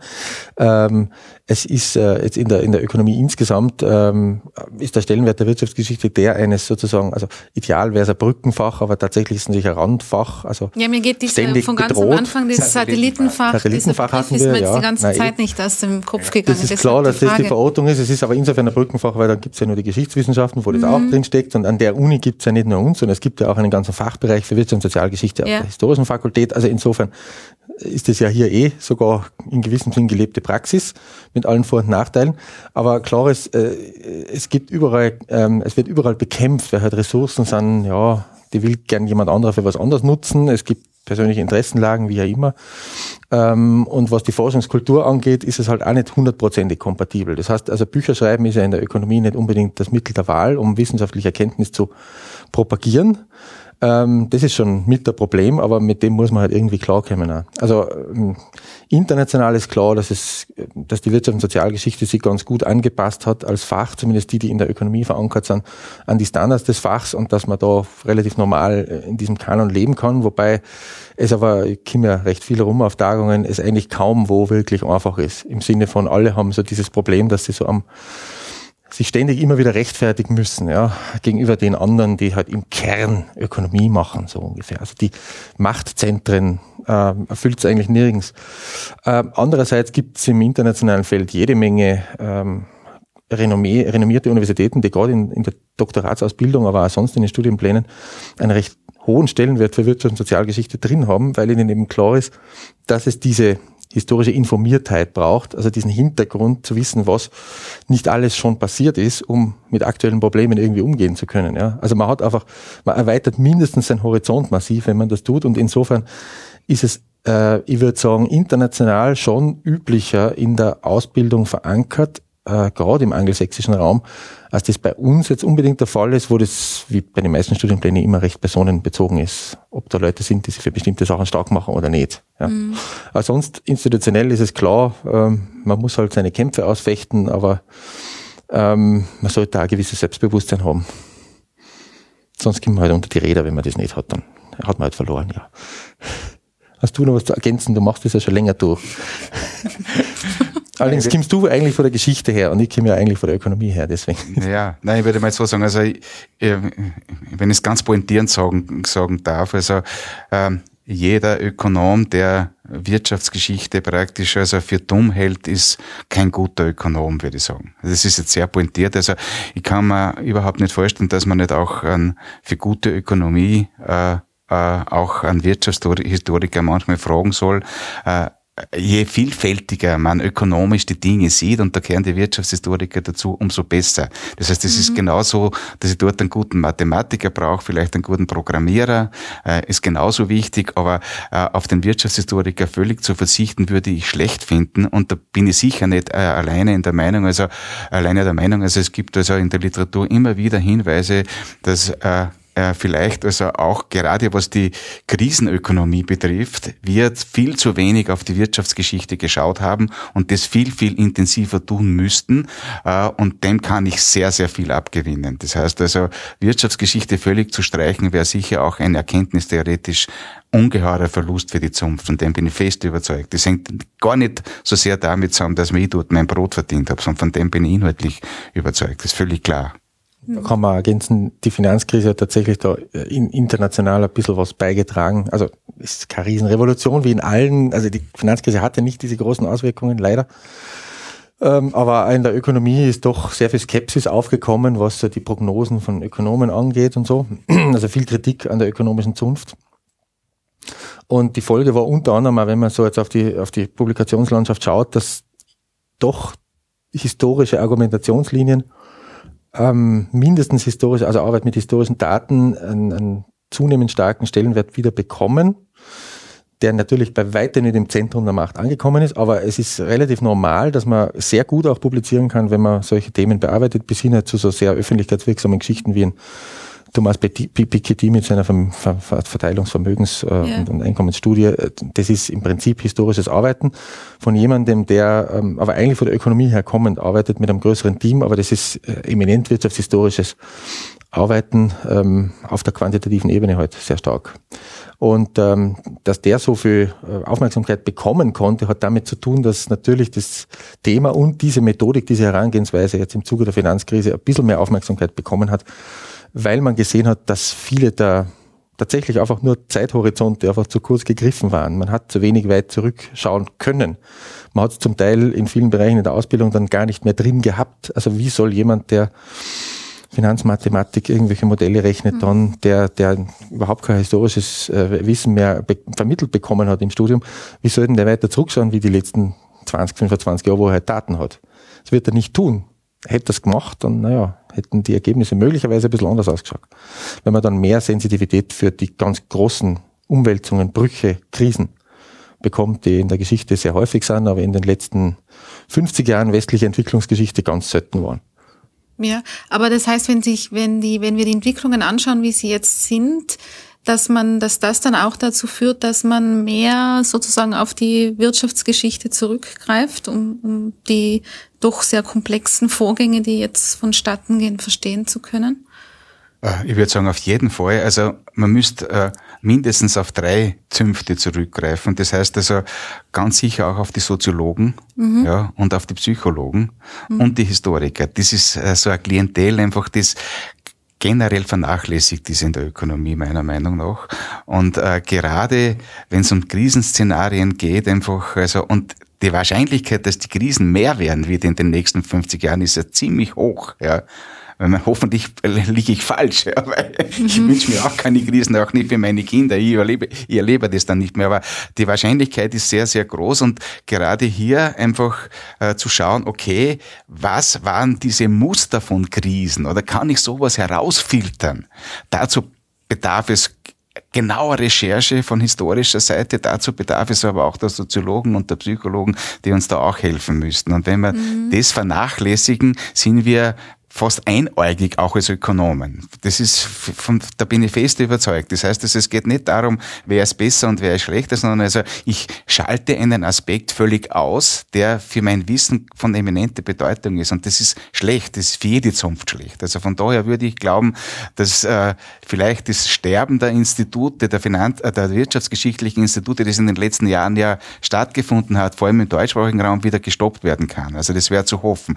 Denn die ganze Konjunktur der wirtschaftsgeschichtlichen Lehrstühle ist ja praktisch äh, entstanden etwa so 19, in den 1960er Jahren, also wo mhm. die Universitäten richtig geboomt sind und da sind auch relativ viele dieser Lehrstühle geschaffen worden, wo ein Teil in den letzten 10, 20 Jahren wieder praktisch also gekappt wurde aus finanziellen Gründen. Nicht alle, aber doch einige. Und äh, hoffentlich ist jetzt praktisch so ein Punkt, wo man sagt, also das Minimum, das wir haben, müssen wir erhalten. Also äh, vielleicht ist geradezu einfach diese Krisensituationen, die wir hineinschnuppern, jetzt unter Anführungszeichen einfach ein Punkt, wo man sagt, okay, na, wir brauchen ein bisschen Geschichte, wir müssen uns das doch genauer anschauen. Also vielleicht ist hier bei mir der Wunsch der Vater des Gedanken, aber ich würde mir es äh, doch schwer, würde schwer hoffen. Ich glaube, dass der Zunft sehr gut tun täte. Das völlig außer Diskussion für mich. Ich bin da ein bisschen optimistischer vielleicht noch, aber das hat vielleicht auch damit zu tun, dass mich stärker betrifft, wie es weitergeht. aber, äh, aber das ist nämlich gleichzeitig auch negativ. Dass, dass ich optimistisch bin, bedeutet ja, dass ich dass mir sehr bewusst ist, dass es wohl noch weitergeht mit diesen krisenhaften Entscheidungen. Ich würde sagen, die die, das Problem, das wir vor allem haben, ist, dass die Auswirkungen der Krisen so potenziell immer gravierender werden. Ja? Also die Krisen an sich, diese, diese totale Stabilität Europas äh, der letzten Jahrzehnte, ganz besonders während dem Kalten Krieg, ist ja auch nicht nur positiv, aber die ist eben die historische Ausnahme, gerade in Europa. Also es war historisch immer ein sehr unruhiger Kontinent, seit er ernsthaft besiedelt ist.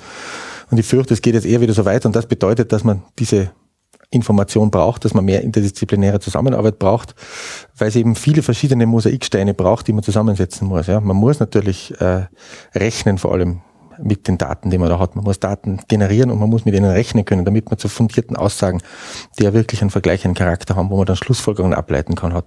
Äh, damit man nicht nur einzelfallorientiert arbeitet. Das ist nicht so ganz unser. Wir sind uns da, glaube ich, schon irgendwie einig, dass der Einzelfall schon spannend ist und man braucht den irgendwie, weil äh, wenn man nicht genau den Einzelfall recherchiert, dann dann hat man eigentlich nicht die Informationen, die man eigentlich braucht. Aber so das Entscheidende ist schon, das Ganze zu synthetisieren zu einer Schlussfolgerung. Und da sind wir dann beide wieder sehr ökonomisch, weil das ist das, was die Ökonomen dann von den Historikern eher unterscheidet. Dass die Historikerinnen und Historiker mit Einzelfällen oft sehr zufrieden sind, während in der Ökonomie es immer um die allgemeine Regel geht. Und wenn man über Entwicklung von Gesellschaften im Allgemeinen, von Armen, vielleicht noch im Besonderen, wo das existenziell noch so viel wichtiger ist, nachdenken muss, dann muss man eben solche allgemeinen Regeln ähm, im Kopf haben. Ähm, und äh, die Hauptstoßrichtung, in die das dann geht, ist mit der Ökonomie wieder ganz gut verbindet in Zukunft und die pumpt kleines bisschen zumindest, ja, das ist dann die Institutionenökonomie, wo klar ist, dass das Arbeiten immer ein eminent historisches ist, weil das, das Werden von Institutionen, von Regeln in einer Gesellschaft, das ist immer ein historischer Prozess, das ist immer ein komplexer Prozess, wo politische, äh, soziale, andere Kräfte eine Rolle spielen, ökonomische natürlich auch, und wo nicht zuletzt Verhalten äh, und damit kommen die Psychologen spätestens ein Spiel, eine wichtige Frage ist. Ja, also wir haben ja mehrfach gesagt, das Verhalten der Einzelnen macht aus, wohin sich Gesellschaften entwickeln. Insofern war es gut, das Verhalten zu verstehen. Dann würde man wahrscheinlich mehr verstehen, wie sich Gesellschaften bewegen. Wobei man nicht den Druckschluss unterliegen darf, dass man von Einzelnen gleich auf die Gesellschaft schließen kann. Das geht natürlich nicht. Mhm. Ist diese Betonung der interdisziplinären Ausrichtung, die Sie jetzt ja doch beide gemacht haben, immer wieder im Laufe des Gesprächs auch der Grund, warum Sie sich bei der aktuellen Publikation einer religiösen Symbolik bedient haben? Oder Nein, das ist eher zufällig passiert. Zufällig. Zufällig passiert. Also weil sich das anbietet ja, bei diesen. Ja. Naja, es ist, es ist so ein, der letzte Touch war praktisch dann die, die Aussage von Papst in seiner Enzyklika, also diese Wirtschaft tötet. Also wie das gelesen habe, auch der Spinne. Das ist genau das, was ich jetzt über Jahre recherchiert habe. Aha. Und der entscheidende Punkt besteht ja darin, dass er nicht sagt, die Wirtschaft tötet, sondern diese ja, die hier beschriebene, auch in den Kreuzwegen beschriebene. Und drum hat sie das angeboten dann. Also mhm. praktisch, also das in diese Richtung zu machen, um auch zu, so, vielleicht ist, ich weiß gar nicht, psychologisch, also auch zu schauen, dass vielleicht ein anderer Leserkreis als die Ökonomen einfach da äh, mit hineingezogen wird. Und jetzt kommt wieder die Fastenzeit, ich bin ja neugierig. Immer wieder gibt's dann auch Anfragen einfach von Pfarreien, ob sie aus dem Buch gewisse Grafiken verwenden können als äh, praktisch also äh, Beispiel für einen neuen Kreuzweg, den sie in der Kirche kurz aufstellen und lauter so Sachen. Das heißt also, da ist das ja eigentlich eh voll aufgegangen und passt mhm. auch ganz gut. Also interdisziplinär schon, aber das ist eher zufällig passiert. Also, dass die Theologen mit im Boot sind, stört mich überhaupt nicht. Nein, das war, das war damals mehr eine Marketinggeschichte. Also, es war wirklich die Idee, mit dem kann man diese Gruppe direkt, also die Gruppe derer auf der, der Öffentlichkeit, die halt mhm. tatsächlich von einem christlichen Hintergrund her, kann man direkt ansprechen. Und halt, weil ihr den Kreuzweg vorher gemacht ja. habt, nicht von dem ging das ja aus. Wenn das kein Kreuzweg gewesen war, dann hätten wir was anderes als Startpunkt gehabt. Das war also so gesehen ein bisschen zufällig. Ja. Ähm, das schmälert unsere Kooperation auf wissenschaftlicher Ebene mit den Theologen überhaupt nicht und den Theologinnen, weil die betreibe ich jetzt zumindest schon seit auch über zehn Jahren in einem äh, interfakultären Forschungsverbund da und die ist immer wieder sehr spannend, sehr interessant. Ähm, aber ähm, denen braucht man nicht mit der Kreuzwegsymbolik kommen, die interessieren sich wenig für solche Geschichten, sondern mehr für wissenschaftliche Forschung und äh, Kooperationsmöglichkeiten, die es da gibt. Also die fängt man viel leichter ein, so gesehen. Ja, verstehe.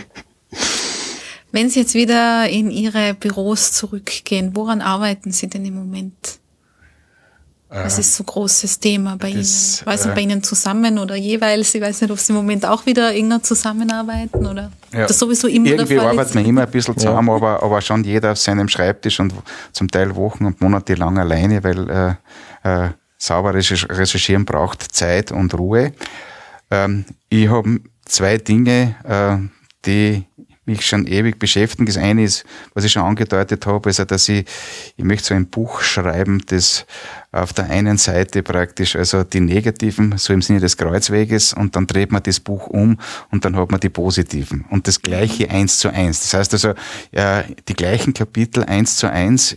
Ich weiß noch nicht genau, wie ich es mache. Also vielleicht werden es 52 Seiten je äh, oder oder 52 mal zwei Seiten, ja, äh, dann wäre das äh, eine Seite pro Woche zum Lesen. Mhm. so gemeint. Ja, so ja, gemeint, ja, ja. ja. Also man hat jede Woche irgendwie ein Kapitel und je nachdem, wie man aufgelegt ist, schaut man sich die pessimistische Seite an oder wenn man das nicht mehr da liest, dann dreht man genau das Buch um und man ist genau auf Nummer 42 oder 73, äh, 73 geht ja nicht, aber 37 auf der gleichen Ebene nur positive Beispiel zu dem Thema. Also das ist so, das da habe ich schon sehr viel recherchiert, das ist das eine und das andere ist äh, eine äh, Weiterentwicklung des äh, Globo-Buches, aber äh, diesmal auf, eine, auf die Kopfebene, nur eine Person. Ja, und das wird Kapitalismus heißen, aber mit C geschrieben, vom lateinischen caput, capita und praktisch die Welt betrachtet unter äh, äh, einem Menschen, mhm. äh, wie sie einfach diversen, diversen Dinge der letzten äh, 100 Jahre entwickelt haben, zum Beispiel Energieverbrauch pro Kopf, ja, oder äh, Lebensmittelverbrauch pro Kopf. Und auf der zweiten Seite, da ist der Grafiker ganz fest gefordert und der flucht schon richtig, weil es so viel Arbeit ist. Also auf das eine ist immer die Pro-Kopf-Entwicklung der letzten 100 Jahre und die andere Seite ist dann praktisch die Pro-Kopf-Verteilung global, wie jetzt das ausschaut. Also wie viel äh, Erdöl wird zum Beispiel in Amerika verbraucht, wie viel in Malawi oder was weiß ich, damit man einfach diese Verteilungsproblematik noch ganz massiv sieht. Das heißt, man, man sieht mit einem Blick die Entwicklung auf einer Ebene, wo sich jeder was vorstellen kann auf der mhm. Ebene pro Kopf. Der Leser ist ein Kopf, ja, und man sieht es auf der anderen Seite praktisch, also wie die Weltverteilung ist, also weil das Verteilungsproblem wahrscheinlich das, das zentrale Problem der Wirtschafts- und Sozialgeschichte ist, also und auch der Ökonomie. Das ist völlig außer Diskussion. Drum also dieser Ansatz Kapitalismus, beides wird noch Monate, vielleicht Jahre brauchen. Also, ja, aber man muss hart arbeiten dran, sonst geht nichts weiter. Ja. ja, ja. Bei, dem, bei dem Kapitalismusbücher ist mir also seit längerem ein Manuskript versprochen und ich bin heilfroh, dass es noch nicht da ist, weil dann kann ich es aufschirmen und, muss noch nicht mit damit beschäftigen. Herr Exenberger, wie schaut's bei Ihnen aus? Äh, ja, das Globo-Buch wird das Projekt mhm. dieses Jahres einerseits, also das Globo Neu, Globo Revisited und so auf der wissenschaftlichen Ebene gibt es irgendwie zwei Stoßrichtungen, die natürlich zusammenhängen. Das eine ist das kurzfristigere, ähm, da geht es um Verteilungsdaten. Ähm, historische Verteilungsdaten und ihre bisschen neue Berechnung und damit neue Interpretation im Lichte der Frage, wie viel Verteilung ähm, eine Gesellschaft denn überhaupt äh, äh, aushält, mhm. beziehungsweise wie viel eigentlich überhaupt nur möglich ist, äh, wenn man den Lebensstandard dieser Gesellschaft mitdenkt. Weil Einkommensverteilung kann ja nicht äh, grenzenlos ungleich sein, wenn die Gesellschaft sehr arm ist, weil dann ja alle verhungern würden, sozusagen. Das geht ja nicht. Also gibt es irgendwie einen gewissen Grundstock an Verteilungsgerechtigkeit, der gegeben sein muss, damit zumindest statistisch jetzt verhungert. Und jetzt ist die spannende Frage, wie man Daten so interpretiert, dass man Lebensstandard mitdenkt und dann einen Vergleich über die Jahrhunderte, Jahrzehnte und die Regionen machen kann, der fairer ist als die bisherigen. Und äh, es zeigt sich schon, dass da andere Dynamiken zum Vorschein kommen, als das bis jetzt war. Unter anderem eine Dynamik, die viel zu tun hat mit Demokratie wieder, wahrscheinlich, also mit Mitbestimmungsmöglichkeiten. Und das ist so die zweite große Geschichte wo es dann um so institutionenökonomische Betrachtungen zum Thema Entwicklung geht. Also die Frage, äh, was macht Gesellschaften reich, was macht sie arm, äh, was hält sie arm vielleicht eher noch? Und äh, wie man das auf einer institutionellen Ebene im Hinblick also auf die Regelungen, die Arrangements in der Gesellschaft äh, ähm, äh, interpretieren kann, also wo die Zusammenhänge sind, äh, genau im Detail zwischen den positiven Entwicklungstendenzen, den negativen und den jeweiligen institutionellen Rahmenbedingungen. Das ist ein jahrelanges Langfristprojekt, wo ich wahrscheinlich auch in Pension gewährt damit. Möglicherweise. Also eine dieser Geschichten, wo man keine richtige Lösung findet, wie sie das für gute Wissenschaft gehört, sondern immer nur neue Fragen. Mhm. Ja. Verstehe. Ja, das klingt alles sehr interessant. Vielleicht sehen wir uns ja in diesem Rahmen wieder einmal. Das ist ja ein Thema, über das man sich durchaus öfter unterhalten kann. Ein Thema, das jetzt auch sicher noch viele Aspekte gehabt hätte. Aber an dieser Stelle, Herr Nussbaumer, Herr Exenberger, vielen Dank für das interessante Gespräch und dass Sie sich die Zeit genommen haben. Ja, danke, danke für die. Einladung.